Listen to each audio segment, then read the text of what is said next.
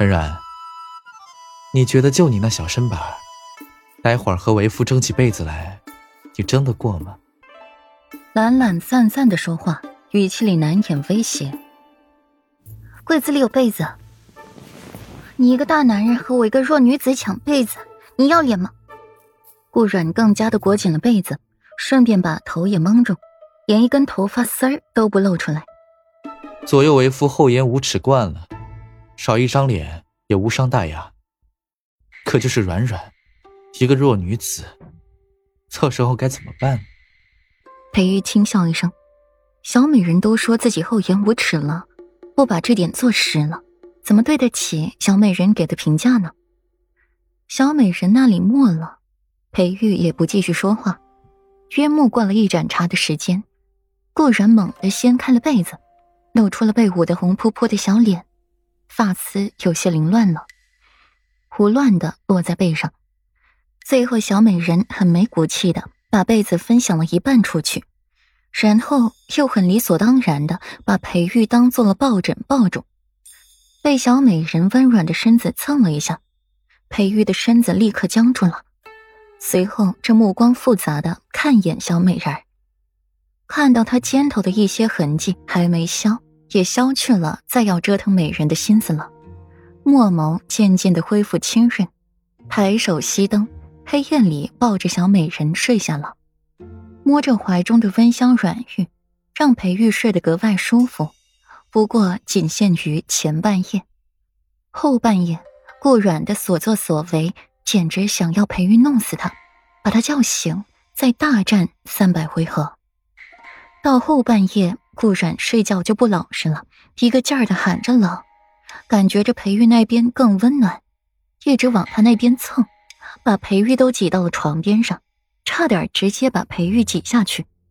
幸好裴玉一直警惕着醒着，不然又会像上次在北城一样，被顾然从榻上推下去，然后把腰给摔了。裴玉沉冷着脸色站在床前，脸色黑沉黑沉的。目光灼灼的盯着床上睡得无辜的小美人，衣服也被他扯开了，丰润细腻的肌理倾泻而出，露出心口的大片肤色，上面还印着好些深深浅浅的痕迹。裴玉书的皱眉，小美人的身子最是娇嫩了，轻轻一碰就会有痕迹。闭了闭眼，长长呼出了一口气，压下了心头的火气。就去外面洗过凉水澡，等身子重新暖了一些，才上榻，抱着小美人温软的身子重新睡下。第二日，裴世子雷厉风行，又极为护短。因着唐河昨日闹的那出，裴玉也是半点没手软，将唐河多数乖张劣迹写成了奏折，上交皇帝。皇帝大怒，罚唐河闭门思过一个月。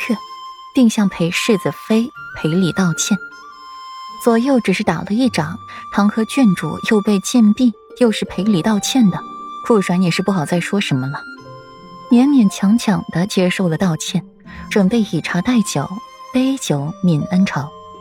不过在喝茶的时候，想的却是等本妃和师将那一掌还回去，再与你杯酒泯恩仇。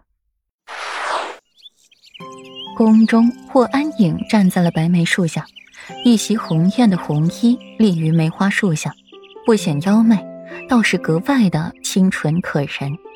一袭红衣更衬得九公主肤若凝脂，面若秋月，一颦一笑，一发一肤都是美丽精致到了极处。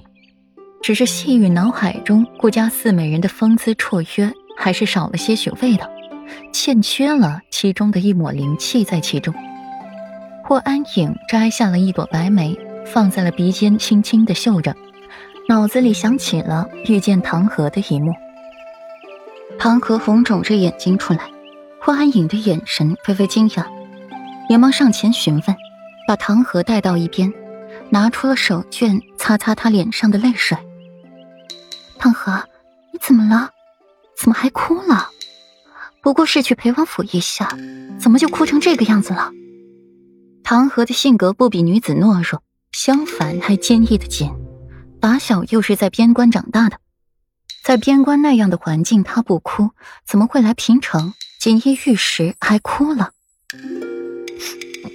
我这是伤心，昨天我就打了顾阮一巴掌，现在我就要回家闭门思过了。他要抄百遍的《道德经》，皇叔也凶我。